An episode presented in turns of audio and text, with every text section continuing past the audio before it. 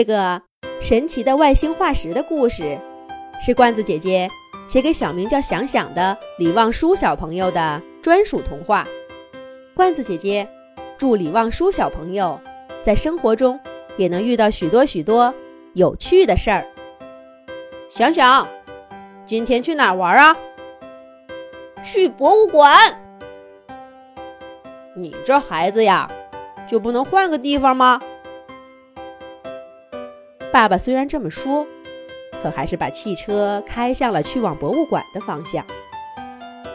想想小朋友最近迷上了去博物馆，他的整个假期都基本泡在博物馆了。那里面的馆藏，他都快比工作人员还熟悉了。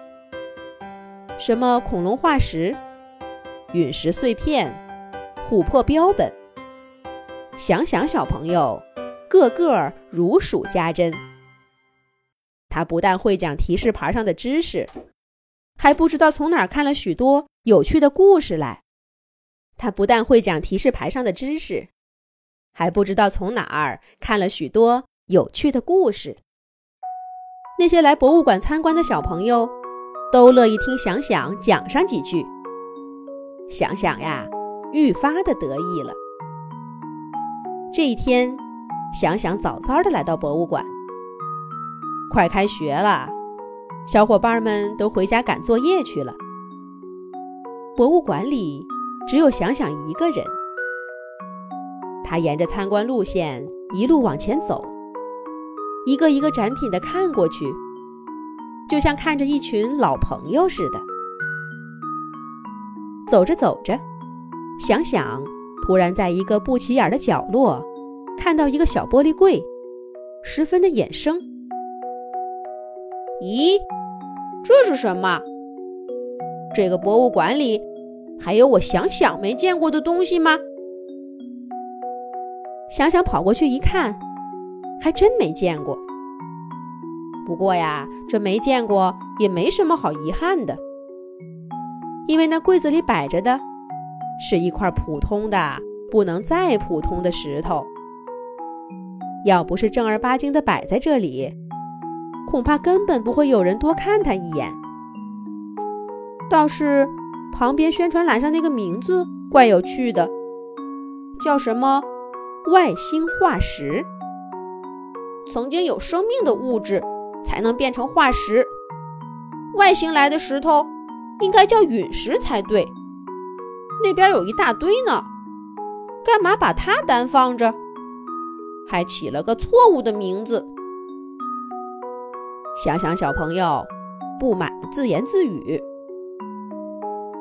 小朋友，你说的没错呀。不过这个名字呀，也起的没错。这块小石头的确可能拥有过生命呢。”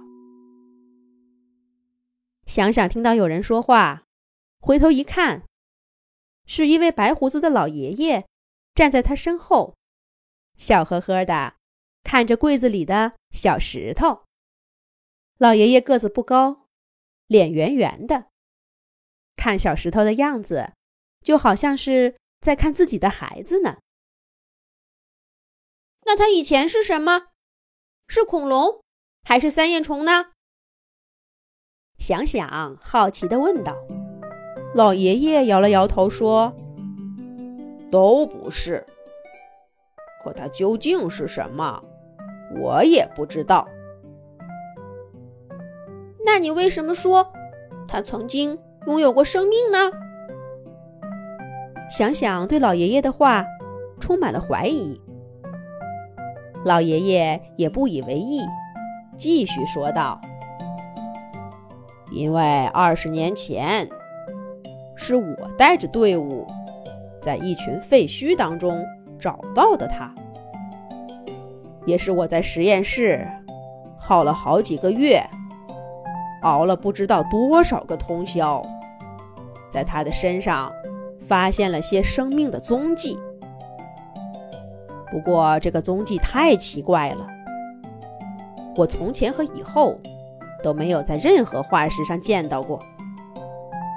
它是完全陌生的。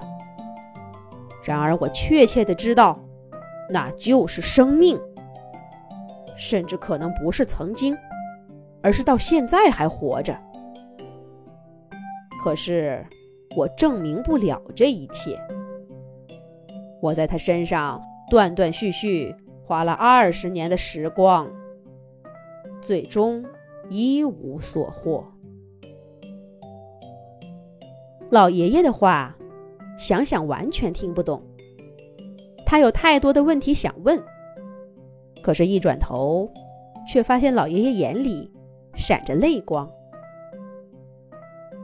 大人也会哭吗？这个念头只是一闪，老爷爷就擦干眼泪，又恢复了慈祥温和的笑容。小朋友，那你相信？有外星生命吗？老爷爷突然问道。可是没等想想回答，他就转身走了。博物馆里的人渐渐多起来。想想准备离开这个柜子，却突然发现柜子里那块小石头似乎动了一下。可是等他瞪大眼睛看过去，那块小石头。又变得死一般的沉寂了。然而，老爷爷的话却在想想耳边变得更加清晰了。外星化石，这块小石头究竟是个什么东西呢？咱们下一集讲。